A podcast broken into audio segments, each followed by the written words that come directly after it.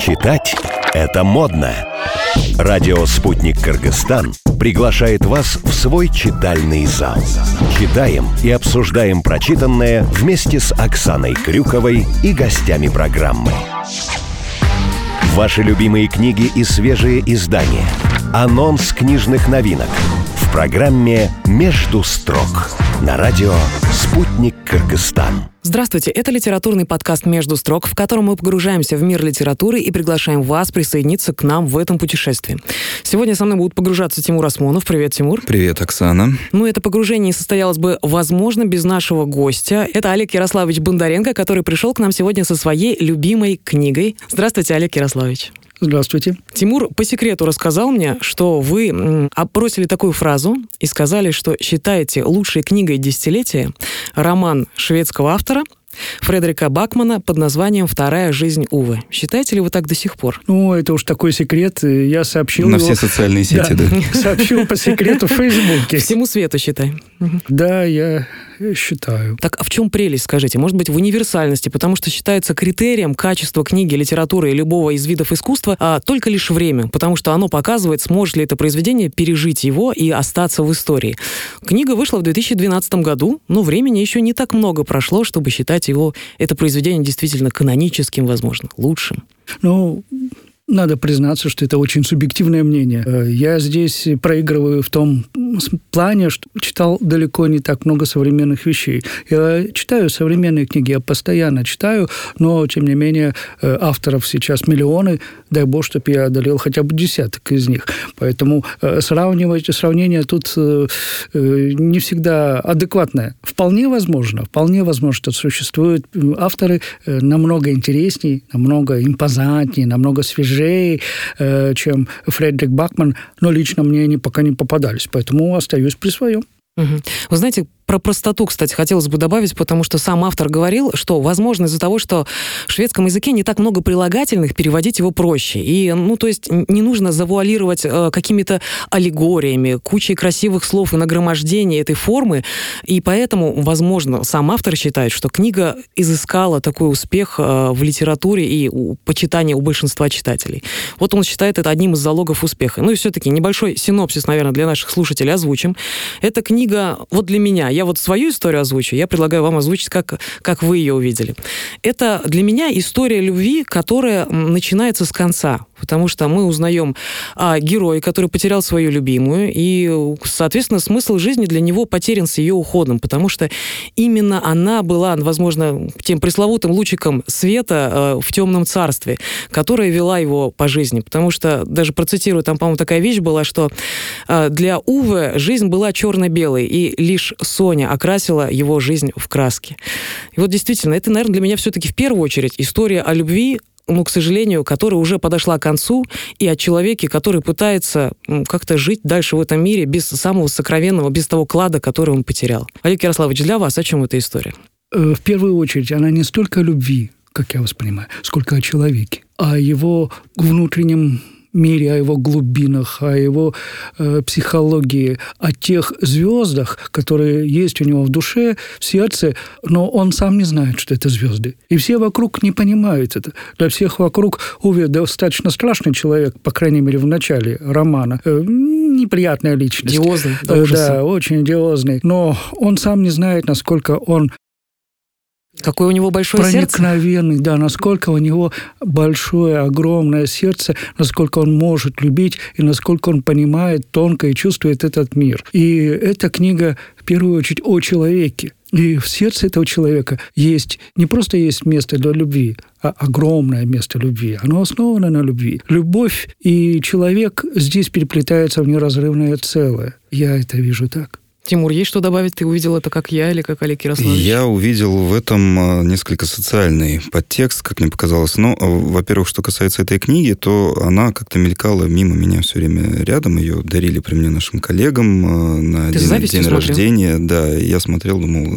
почему именно о ней так говорится очень много в последнее время. Когда я увидел, что Олег Ярославович уже сказал, что это, это лучшая книга десятилетия, я подумал, что все, нужно обязательно об этой книге поговорить и, по крайней мере, ознакомиться ознакомиться, если не полностью с текстом, так, по крайней мере, с экранизацией. Для меня это э, уход э, старой доброй Швеции э, в лице Уве и того, как он отдает ее своим многочисленным наследникам. И в результате говорит о том, что ну, сохраните какие-то традиции, но, тем не менее, я все это передаю дальше вам в руки. Но э, фактически это я, наверное, скорее увидел. А сюжет, я склонен думать о том, что в литературе не так много, в принципе, тем, на которые пишут, и о которых, истории, которые можно рассказать, но это одна из историй. Олег Ярославович, вот ознакомившись с частью текста, в основном, конечно, ознакомившись с экранизацией, это, конечно, стыдно, не, не буду скрывать, но книгу читали вы, вам не и слово. Вижу ничего стыдного, я да, кстати. извиняюсь.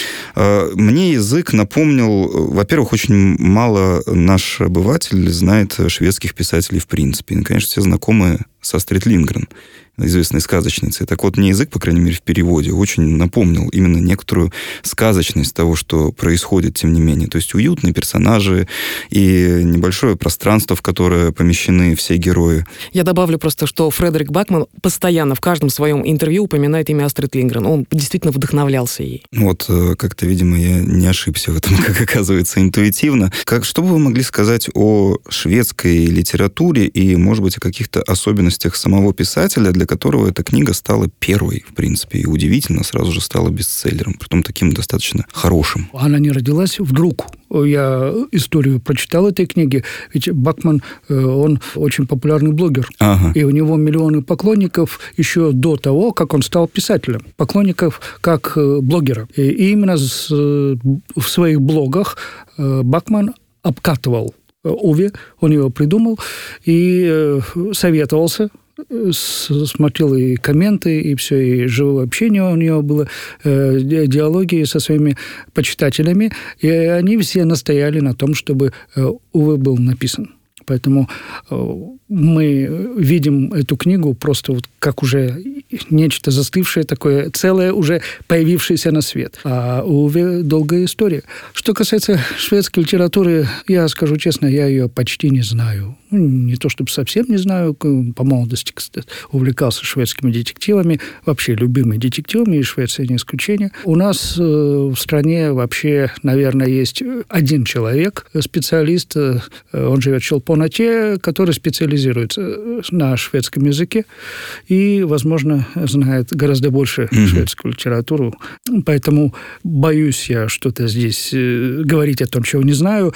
Но просто в свое оправдание скажу, что я тоже вырос на книгах Астрид Лингрен и знаю их историю, в свою очередь. У нас была талантливая переводчица в Москве, жила сейчас, у меня вылетела из головы э, ее фамилия, да, простит она меня, потому что э, стоило того, чтобы ее вспомнить по имени.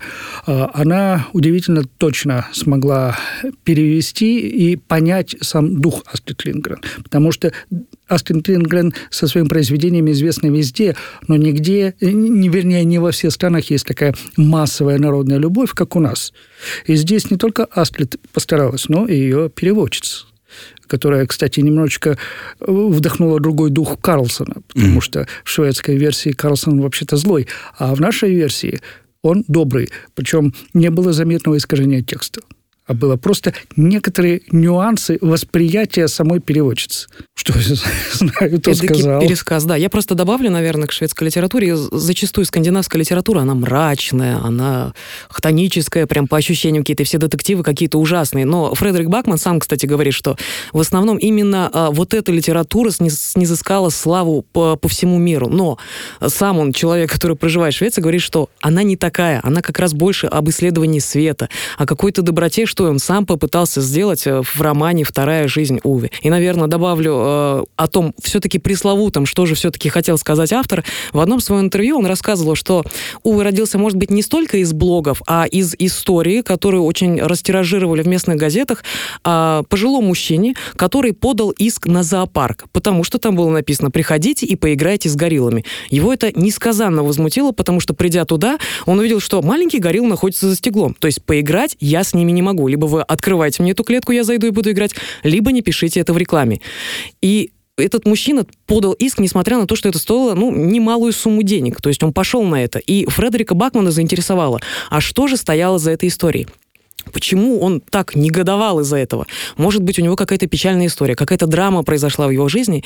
И Фредерик э, заинтересовался именно исследованием эмоций как таковых. Это послужило как раз прообразом Увы. То есть сначала родилось эмоция, ощущение, а потом уже вырисовался непосредственно Увы. Вот то пресловутое, о чем хотел сказать автор. Так ведь хорошая литература должна исходить из мира эмоций, из мира э, чувственности, тонкого, такого прозрачного, иногда еле даже. уловимого, эфемерного, но э, она должна идти от сердца. Но если она только этим ограничится, она не будет хорошей литературой. Она будет э, приятной литературой. А есть еще чуть-чуть разума, то есть э, повествование, повествовательный какой-то аспект, э, сюжет, э, манера подачи, обязательно сам язык, э, слова и восприятие этой книги в целом, как э, синтез и чувств, и, ну, может быть, э, разума. Тогда получается прекрасная книга. Здесь Уве укладывается, с моей точки зрения. Этих компонентов я выберу, наверное, один из основных. Это фабула все-таки, история, на которой все это зиждется. Ну, это вот мое такое субъективное мнение. Я, наверное, сейчас отведу это в другую сторону. Почему книга, наверное, все-таки удалась, и я могу вот прям без стыда и зазрения признаться, что я всплакнула. То есть не то, чтобы это была скупая мужская слеза, мне действительно было... Э, этот автор меня растрогал, мне растрогал финал. И я это связываю, наверное, знаете, с каким-то христианским посылом, потому что Фредерик Бакман все-таки изучал религиоведение, я думаю, знаком непосредственно с первоисточником, вижу в этом а, абсолютно гуманистический посыл, который выражается не столько любви, наверное, к своей пассии, но и к ближнему.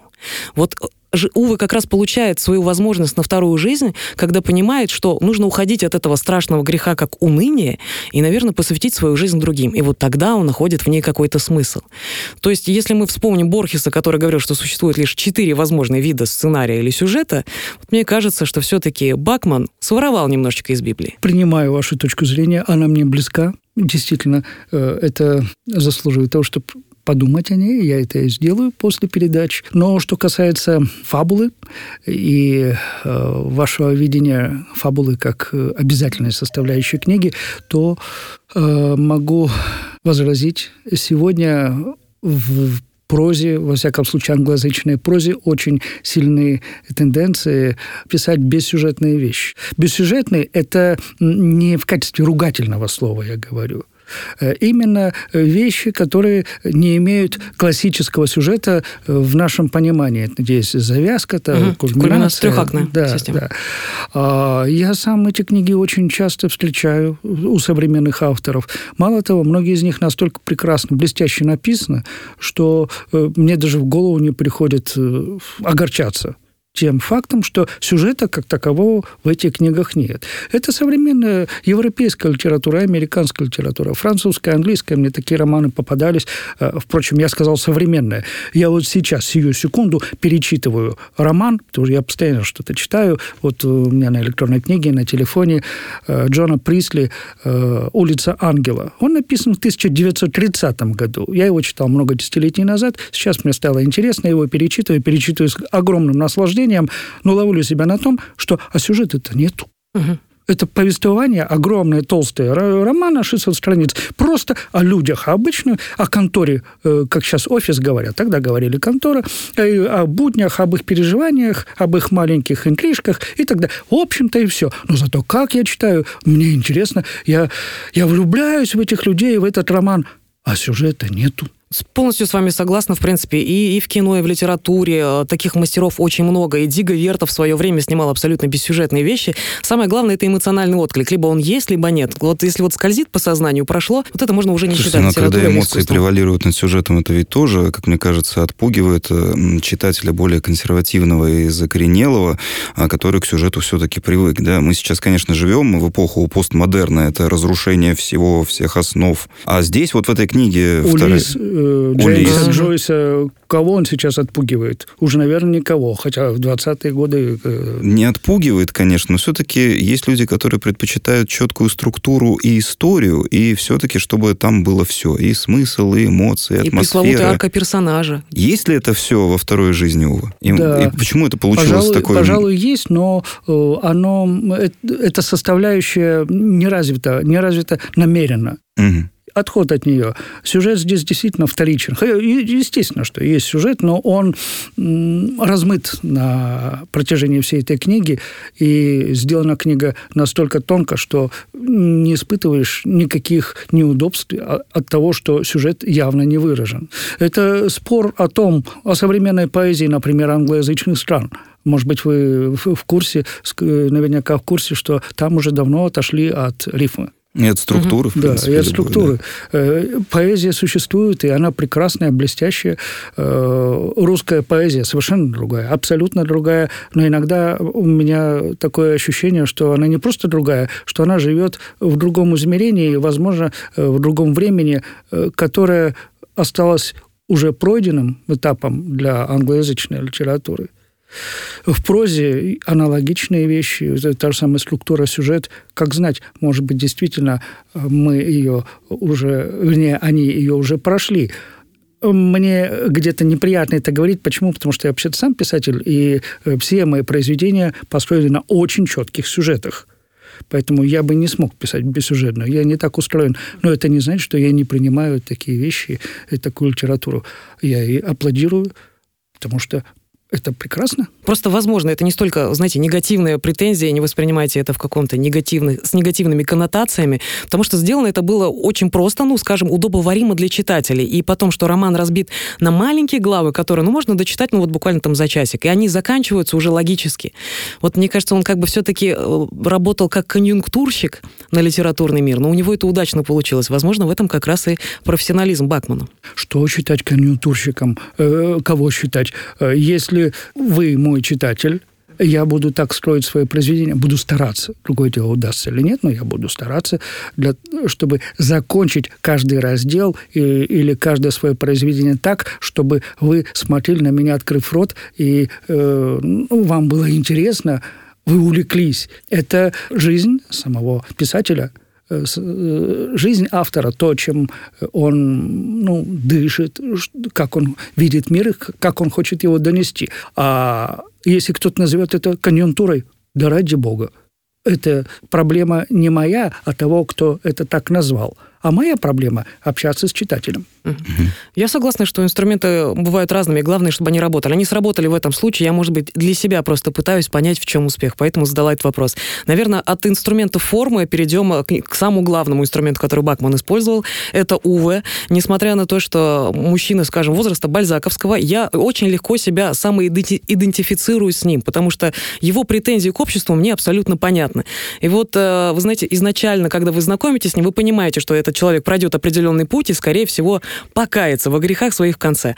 И в этот момент покаяния уже к концу фильма я начала думать, а хороший ли он человек, потому что все-таки э, те дела и те благие поступки, которые он совершает, он совершает в память о своей покойной жене. То есть не из-за того, что он передумал, осознал для себя что-то, что эти люди достойны помощи, что они ничем не хуже его, а только лишь, чтобы почтить память. Делает ли это его хорошим человеком? Маленькая ремарка насчет бальзаковского возраста. Насколько мне известно, это женщина от 30 до 40 Вы лет. правы, это как раз я. Но, э, скажем, как раз вот конъюнктурное мнение, что это где-то, скажем так, э, человек, который уже перешагнул юбилей, год следующий за 49. Я думаю, что абсолютно неважно, какие побудительные причины человека делать добро, добрые поступки. Может быть, он их делает исключительно из любви к любимой, там, не знаю, мышке, которая живет у него за стеной, там, в норке.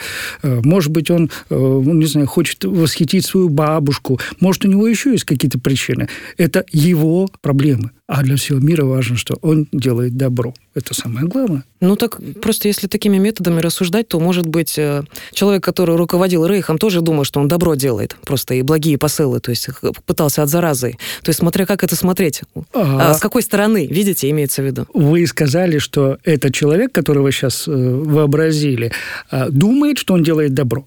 Но ведь вы же не думал, что он делает добро. Он его делал а думал он о другом. И не важно, о чем ты думаешь, а важно о том, что ты делаешь. Вот я и думала в этом разговоре, вот насколько важны причины и следствия все-таки, что двигает человеком, и что он потом в итоге совершает. Потому что изначальный замысел, мне кажется, все-таки решает, э, какой исход будет у этого. Ну, Увы, Увы это удалось, по крайней мере. То есть там Удалось. действительно он поменял вот коммуну вокруг себя. Удалось. И поэтому, мне кажется, столько людей действительно плакали вместе со мной, когда его все-таки не стало. Спойлер, простите, в подкасте «Между строк» они все-таки дослучаются. Мгм.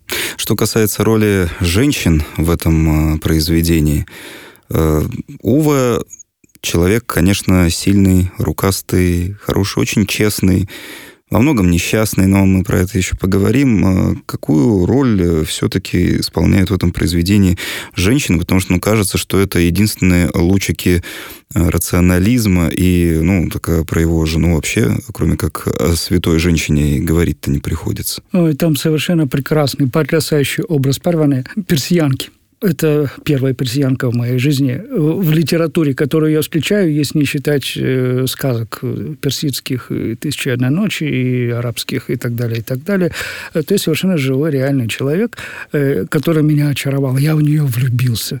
Ведь, ведь от нее же зависит практически вся книга. Она всегда как бы в тени, как бы главный Уве, а получается, что все повествование, все, что Уве делает, зависит от ее ну, присутствия какого-то негласного тайного. Она катализатор. И она настолько позитивный человек, и я в нее влюблен как в друга. И я так рад, что она подружилась с Уве. Я так рад, что ее дети, ее э, доченьки подружились с Уве. Э, Это второй план книги, но зато как иногда он чувствуется как первый план. Это прекрасный женский образ. А про Соню я вообще молчу, потому что Соня – это нечто неземное. Насколько ее любит э, Уве, насколько для нас она кажется не от мира сего, она высшая. Ее хочется ну, просто смотреть среди звезд. Когда э, читаешь эту книгу, ну или если э, нет времени читать, э, смотришь фильм, я как раз хотел спросить, равнозначно ли в принципе данные произведения, или все-таки нужно сначала обязательно книгу прочитать, или фильм можно тоже посмотреть? Мое мнение, можно начинать с книги, можно начинать с фильма, но при этом помнить закон, что если вы прочтете книгу, вы обязательно захотите посмотреть фильм. Но если вы начнете с фильма, вы совершенно не обязательно захотите прочитать книгу. Это не распространяется только на Уве, это распространяется практически на все экранизации. Этот закон э, не нами изобретен. Так что просто э, исходите из того, хотите вы эту книгу читать вообще. Если хотите, то лучше повремените с экранизацией. Я, например, очень хотел, смертельно хотел посмотреть фильм, когда читал книгу. Я сам себя сдерживал. Я заставлял себя не смотреть этот фильм. Я его скачал, на меня висел на компе. Но я сначала поставил точку, потом еще уговаривал жену, у нее не было времени свободного. Вот как только у нее появилось время, это еще через неделю было, я дотерпел, мы сели и посмотрели. Ну, сплакнули, как, как принято. Как полагается. Хороший фильм, да, он совершенно другой. Э, Сравнивать ее с книгой, в общем-то, наверное, нельзя. Но э, закон в силе. Или читайте книгу и смотрите кино, или просто смотрите кино. Мне понравилось, как Бакман сам высказался об экранизации. Он э, сказал, что я помогу вам сценарием, но я никогда не полезу на съемочную площадку, не буду диктовать вам, что стоит делать. Молодец. И он привел такую аналогию, что вот если я вам расскажу историю, вы ее перескажете кому-то другому, у вас будут свои интонации, своя жестикуляция, возможно, вы расскажете ее даже на другом языке, и эта история уже не будет моей. И в этом, в принципе, экранизация хороша, что это та же история, ну, немножечко другое видение. И она не хуже и не лучше, она просто другая. И на этом он поставил точку. Очень мудро высказался, мне кажется. Есть двумерное пространство. Ну, картины наших э, обычных художников, они же двухмерные. Есть трехмерное пространство. Это совершенно разные вещи. Можно переложить двумерное на язык трехмерного, но вы получите разный результат. И то, и то живет и имеет право на жизнь. И это прекрасно. Мгм. Хотелось бы, наверное, спросить, то есть от, от этих пространств, вот когда стоит погружаться в это пространство? Очень масса, э, большая масса людей э, все-таки на отзывах к этой книге писали, что эта книга хороша, когда у вас какая-то осенняя хандра, возможно, депрессия. То есть это эдакая методичка, которая, возможно, поможет вам иначе посмотреть на этот мир. Мне кажется, она действительно вневозрастная, то есть я бы ее никакому определенному гендеру или возрастной э, категории не порекомендовала. Но вот к состоянию, мне кажется, она очень хорошо подходит. Когда вы сами чувствуете, что немножечко впадаете впадаете в уныние, и чтобы не отдаться этому греху полностью, мне кажется, вот нужно взять и открыть э, роман Фредерика Бакмана. Согласитесь ли со мной? Наверное, нет. Э, когда я начинаю какую-то новую книгу, это не зависит от моего душевного состояния. Потому что бывает порой, что я не знаю, что меня ждет в этой книге. Оно может совпасть с моей меланхолией, а может, наоборот, э, быть ей чуждым, а может быть, у меня будет не меланхолия, а весенняя радость от того, что птички поют, много прекрасных девушек ходят э, по улицам, и солнышко светит. И зависеть э, от этого, если я точно знаю, что для меланхолии подходит эта книга, а для радостного настроения вот эта книга, это хорошо. А если не знаешь, я выбираю книги только по одному критерию. Она меня позовет или нет? Если я чувствую, что она меня зовет, я даже не знаю, что там. Просто я услышал ее голос. Я беру и читаю, а настроение подстраивается. Можно э, про персонажей немножечко уточнить. Э, здесь персонажи, они все э, особенные, все несут, как мне показалось, некий социальный подтекст, возможно. Да, у нас есть и сосед с избыточным весом, и э, бывший друг, который страдает болезнью Альцгеймера, сама Соня тоже э, с инвалидностью работала, да, была парализованная. То есть э, сама э, Парване, да, соседка Увы, она э, эмигрантка, да, скажем так. Плюс ко всему присутствует еще герой с интенсивной сексуальной ориентацией. И все они умещены в одну историю, прекрасно, э, терпеливо друг с другом э, коммуницируют. Конечно, они рушат преграды между собой, но, тем не менее, что это такое, именно вот такой набор персонажей? Это все-таки э, дань моде того, что мы сейчас обсуждаем и в обществе, и, в принципе, в медиа даже, или все-таки это уже та реальность, когда нужно людям, хочешь не хочешь, а вместе уживаться, несмотря на э, и любые их предпочтения, место их рождения, цвет кожи и все остальное. Был ли такой посыл я ярким не, в книге? Я не знаю, что задумывал Бакман э, в самом начале, когда он подбирал персонажей. Было ли это данью моде или нет. Но, во всяком случае, он сделал эту моду. Mm-hmm. Поэтому сегодня можно говорить как угодно, но мы уже постфактум имеем то, что имеем. Мне нравится подбор персонажей, э, мне нравится то, что они разные.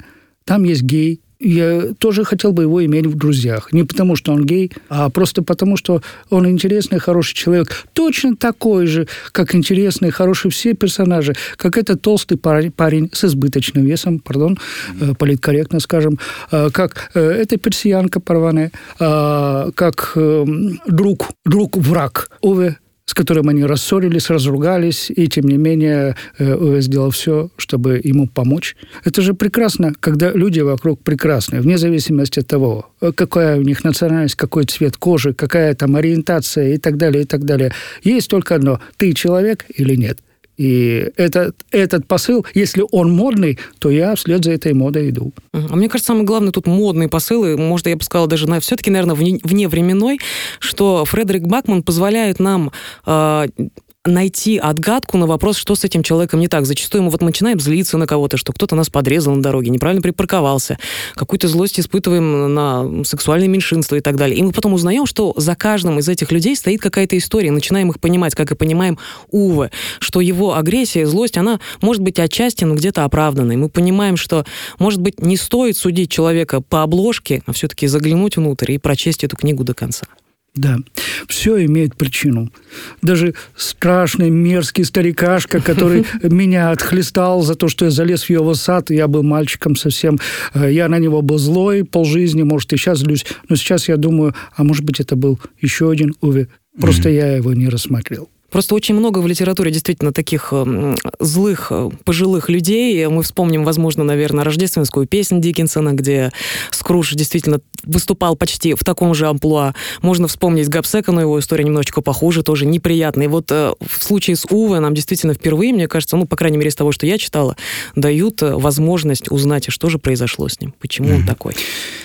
Если уйти немножко из литературы в жизнь, э, задаешься вопросом после прочтения этой книги, почему хорошим людям с большим сердцем приходится претерпевать столько несчастий, которые обрушиваются на них иногда как просто гром среди ясного неба. Задумывались ли вы об этом, когда читали эту книгу, и что вы по этому поводу думаете? все-таки это испытание, через которое нужно пройти э, человеку, который, правда, ну, представляет собой какой-то такой эмоциональный, может быть, э, или моральный монолит, или все-таки это какое-то оправдание того, что жизнь, она может быть и абсолютно несправедлива. А что считать несчастьем? Когда уходит любимый человек, это несчастье. А когда э, щенок голодный, э, избитый на тротуаре. Если у человека огромное сердце, для него это тоже несчастье. Вот парадокс в том, что люди с большим сердцем, у них все вокруг них очень часто является несчастьем, потому что они слишком близко, не слишком, а неправильно, очень близко принимают к сердцу, потому что оно у них большое. А у кого нет несчастья? У людей с маленьким сердцем, а еще меньше у тех, у кого сердца нет. Я, наверное, просто дополню это цитатой, э, которую нашла в книге. Не то чтобы он разуверился в Боге, просто, по его мнению, Господь в данном случае поступил как-то по-свински, говорил Увы про себя. Но по крайней мере, он вытерпел эти несчастья и нашел действительно свое призвание в чем-то другом. Призвание у всех разное. А, для Сони призвание было чем-то эфемерным найти себя в профессии, а для Уви это была Соня. Ну и мне кажется, каждый человек найдет просто то, что ему предназначено. Все-таки и параллели тоже. Данте и его э, Беатриче может быть, кто-то до книги Иова докопается, да, если будет думать о том, э, за что все-таки иногда на нас э, снисходят различные несчастья. Э, Олег Ярославович, все-таки что в этой, чего в этой книге больше, ради чего ее стоит читать?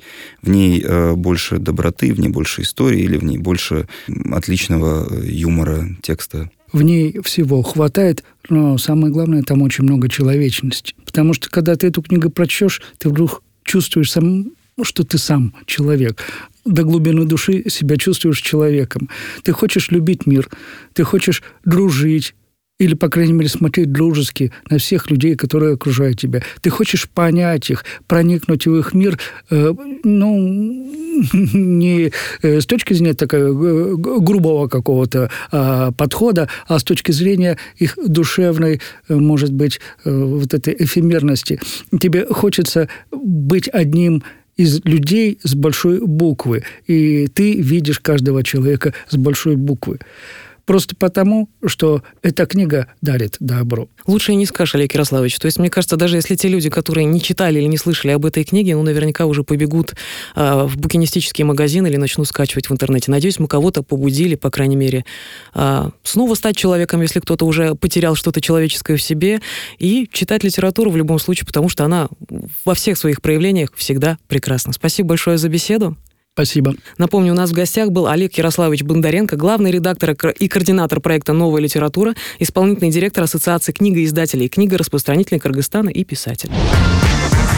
«Между строк» В завершении литературного подкаста мы приступаем к рекомендациям. Но сегодня я не буду рекомендовать к вам книги, а предлагаю ознакомиться с интервью шведского писателя Фредерика Бакмана, который дал его впервые российскому СМИ. И это было радио «Спутник Россия». И рассказал он литературному обозревателю Наталье Ломыкиной о гориллах и айпаде, секрете успеха скандинавской литературы и главном уроке Астрид Лингрен.